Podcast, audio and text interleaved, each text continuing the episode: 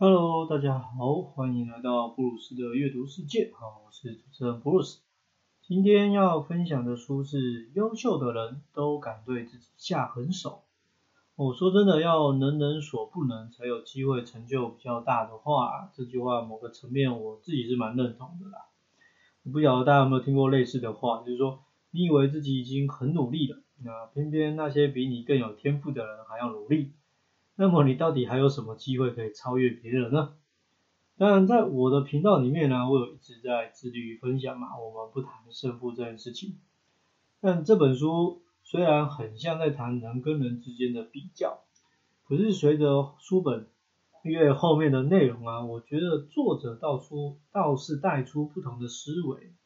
我就是可能小时候啦，或年轻的时候，你会觉得我会很多种语言很帅。或是多才多艺很厉害，哦，或者是可以四处去游山玩水的日子很棒。可是随着你的年纪越来越大，然后看过很多事情之后，你反而开始会对于什么叫胜负，或是什么叫好的生活，哦，有不同的见解跟思维。那这本书适合什么样的人看呢？哦，首先我觉得很适合那些想要了解香港文化的人。对，没有听错。因为作者呢，其实他是一个中国人，嗯，他的本职是老师，哦，有天想要深造，然后他选择要到去香港。那我觉得他在书里面描述的很多内容，是我去过香港几次也没有经历到的。那另外就是他也有分享了一些人生的感触跟价值观，所以如果你刚好在职场上载浮载沉的话，哦，也是可以考虑看看这本书。就开始今天的分享了啊，体制啊，说到底就是一个有制度的地方嘛。那在体制内好还是体制外好呢？我觉得就是一种你彼此大家都觉得对方很好，但我跟你说，那你来啊，哈哈，哦，在你跨过去的时候，你又很难割舍自己这一边的东西，应该是这样啊。不过我认为是说。如果你是一个比较不安于世的人的话，你其实可以尝试看看体制外的生活，因为其实你不尝试就不会知道哪一边适合自己嘛。然后再来就是说，我觉得回体制其实是比较容易的，就是呃，相较于回体制内跟去到体制外来说，回体制内，我个人觉得只要你的奴性够充就可以了。但如果你要跳出体制外，你要具备的东西就很多。当然也可以很简单，你要跳出来，哎，有勇气就好了嘛。我像这样的内容其实也是分享过很多次了嘛。就是说，呃，人嘛总是会有很多的焦虑啊，过度担心，啊，缺乏信心，呃，想象那些不好的事情就是刚好会发生在自己身上等等。但其实我觉得啦，除非你有高人指点撑腰。不然你不管今天要踏入什么样的产业，你要跳到体制外，总是会有一段它差不多的历程。呃，只是说，呃，你撑过去了，还是你半路就投降了？呃，书本的第一大章节针对体制跟稳定的部分，作者就有分享了很多观点。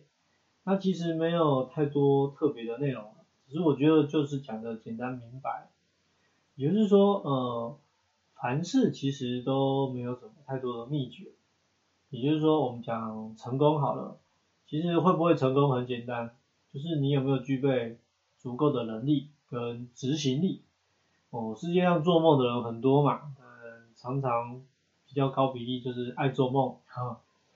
那因为如果我们要要谈如何实现梦想的时候，很多人用想的，他就觉得啊，好累哦，啊，好难哦。就打退堂鼓了啊，还是乖乖回去领薪水，当别人的员工就好了。书里面第二大章节的内容啊，作者就开始分享自己求学精进的路了。那这个部分我觉得也是阅读时觉得特别过瘾啊，可能是这辈子没有留过学，那对香港的认识也就是透过一些电影啊，或是歌曲。但作者是真的去那边做学习，然后去生活，我去感受当地文化的内涵，呃，这样的体验跟精神，我其实也觉得非常值得说想要留学的人做参考。出过社会再回到学校的人啊，除非你就是想要混个文凭，不然我通常听到就是呃会更珍惜学习的机会。那这个应该很容易理解，只是说到底自己是为了什么而决定去深造这个议题，我觉得很重要啊。现在社会就是普遍让大家觉得没什么希望嘛，然后所以不是想躺平就是及时行乐。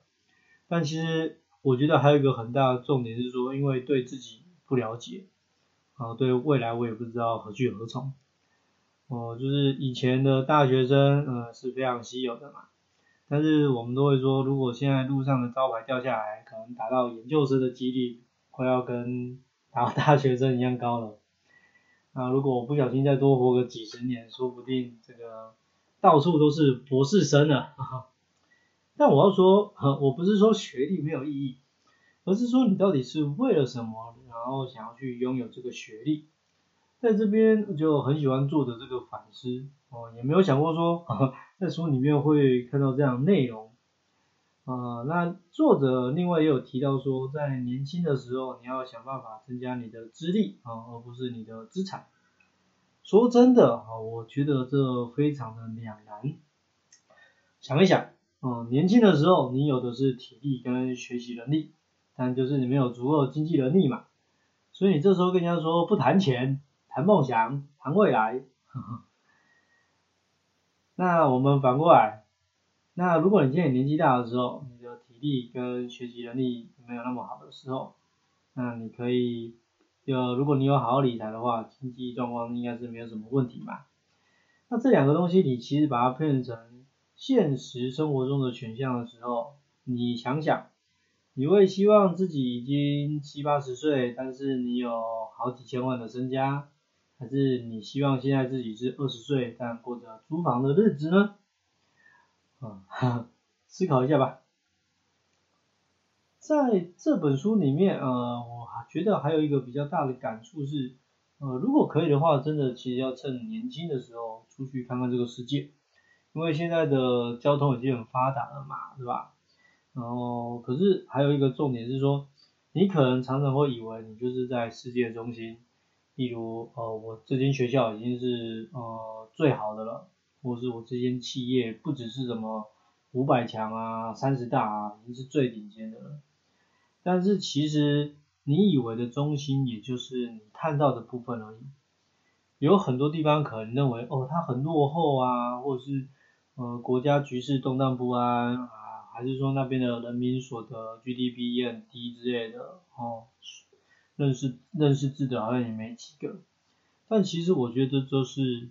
呃，一种比较，你用你的标准在比较，事实上他们都有着他们自己的先进，对，那这个先进就是说，呃，其实，呃，同为人类，你其实很难想象是说，如果我今天到另外一个地方，你可以看见说别人有怎么样的发展，啊，有什么样的想法，甚至是不同的生活模式等等，然后就会感触，其实生命真的有无限可能。当然也可能你绕了一大圈之后，你觉得哦还是饭最好吃啊，哦还是动漫歌最好听之类的，哦什么什么东西最适合自己。只是呢，我认为你如果可以经历很多不同事情的话，嗯看事情的观点啊，处理的形式，甚至是无形中培养出的美感啊，其都不是在一个固定的地方啊，或是你认为最好的地方可以产生出来的。作者在好几个地方都有提到这个管理的重要，哦，特别是时间的部分，哦，更是讲了好几次。那时间管理真的很重要吗？在这边先引用书里面，他有说鲁迅先生啊说过，浪费自己时间是慢性自杀，啊，浪费别人的时间是谋财害命，听起来真是太严重了。开播以来，就是也听分享过一些类呃时间管理的内容嘛，那但还真是第一次看到。不过我觉得这观念真的很重要的，因为你要怎么用自己的时间，就是只要不把别人扯进来，然后不造成别人困扰，那就无所谓啊，是吧？但如果今天是跟别人要一起互动，甚至是占用别人的话，那就是不能随便的。那作者在这边的主张是说，呃，如果你要发内容在个人的页面上的时候，你一定要好好的评估跟慎选内容，因为人家是专门来看的，所以如果你给他了一些没意义或不营养的东西，我真的是很不该。我话好像讲的有点重，因为我想的是，说不定有人就是只是想要来八卦一下，只是来想要知道远方的你最近过得怎么样这样。对当然，就这是比较个人的。那如果今天你是公司行号，或是你这个要分享重大内容啊，你是媒体产业之类的，我觉得当然还是要好好想一想。那时间到底宝不宝宝不宝贵呢？这件事情，我想对于大多数的人来说，时间应该不会差太多。所以，如果你认同这个东西的话，是不是真的要好好的正视一下？自己到底在运用跟安排时间的部分，有没有哪些可以调整的，或是可以像前一集有分享的内容啊，可以穿插出一些可以做 Nixon 的时段呢？最后啊，我想聊一聊关于三十而立啊，这四个字大家应该都有听过吧？就是说人到了三十岁的时候，应该要有一点成就啦，或是知道你的人生方向。那为什么这件事情对于现在的人来说好像越来越难了呢？哦，我自己想到的理由是这样的，一个是说，其实以前的人不需要花时间念那么久的书嘛，哦，或者是甚至你也不见得要念书，所以其实出社会的时间就非常的早。那么累积经验的时间早，是不是就有可能较可以达到这样的部分？就是说，你可能二十岁就出来了，你当然会在工作十年之后比较有想法跟概念。那如果你今天读完大学，甚至当了兵，或者是读完研究所，你出来了已经二十六七岁，这时候才要开始累积社会经验。你说三四年之间要很确定自己到底想做什么，这个应该会比较难一点点。那另外一个是说，以前的人可能也不见得活那么久哦，所以假设你四五十岁就挂了，但你在三十岁的时候，你都还不知道你要干嘛。哦，没有成就，没有成家立业，那你觉得你接下来还有可能往好的地方去发展吗？哦，但这都不是重点，哈，我觉得重点是说三十而立到底是难不难呢？呃，我个人觉得是这样的，其实就是因为现在社会很方便啊，交通方便，资讯方便等等，所以其实你会面临很多的诱惑，很多的吸引跟选择。那倘若你又是那种对于事情都很有兴趣的话，其实真的真的很难早早就决定你这辈子的志向啊，你这辈子到底要做什么。当然也会有人说，现在的环境又不是自己愿意口干实干就好啦，呃，老板哪天不玩了，或者这个环境改变了，我还不是要找新工作吗？没错啦，就是说也是因为这样就造就了很多这个斜杠嘛，是吧？或是网红啊，自媒体。带货，那一个人要有的能力就会变得越来越多元。不过这样真的可以比较容易赚到钱啊，或者是你的日子比较轻松吗？这个答案我觉得你就大家自己思考跟判断哈。有一种能力啊，我们就叫专才，就是说你擅长一种能力，但你不只是擅长，而且是非常突出。哦，就是坊间如果有这种呃需求的话，人家都要来。极度的拜托你，那有另外一种呢，我们叫通才哦，也就是说，其实你很多能力都是 OK 的，但可能就是只有到初级或是中级的部分。那可是跟前一种比起来，是说你到了现场的话，你可以一次解决很多不是很严重的呃问题。这两种专业其实都可以让自己在社会上生存嘛。呃，我自己是觉得没有什么对错好坏，你觉得哪一种适合自己，你决定好就可以了。这本书的分享就先到这里哈。其实书本的内容跟标题我觉得蛮一致的，就是说，他作者就不断的在分享自己的所见所闻，然后我在读这本书的时候也刚好有看了一下别人的分享嘛。那他的意思说，其实这这本书有点像。在谈直销术语，就反正他就不断的激励你，对，所以他也会建议说，呃，如果你在创业的话，呃，你也可以看一看这样。不过我想是这样，文字这种东西，呃，每个人在阅读或收听完的时候，感觉反正就不一样。所以你问我，我我其实没有没有就是别人的那些体会。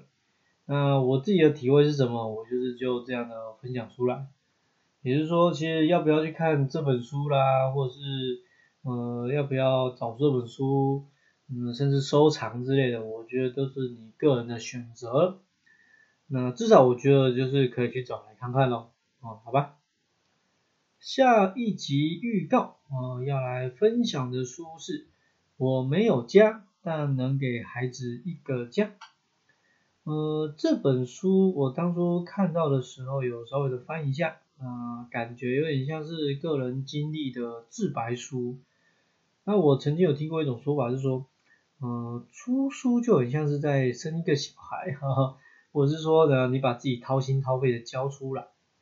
嗯，其实不管哪一种啦，我觉得都是非常的不容易嘛。这本书的作者啊，他的这个家庭背景不是很完整，也就是说我们所谓的不健全。呃，你说如果有看到一个人这样站在自己面前啊，我只能说真的是太辛苦了。但是事事情是这样，就是我们如果真的我们本来就没有办法选择原生家庭，那到底有什么可以让我们有继续这个依靠跟期待呢？当然你可能可以靠药物啦，或是靠可以借助自己的别人呐。但我觉得重点是。嗯，你也千万自己不可以放弃自己就是了。如果有兴趣，可以先去预约来看，或是等我来跟你聊聊。哦，我是布鲁斯，下次见了。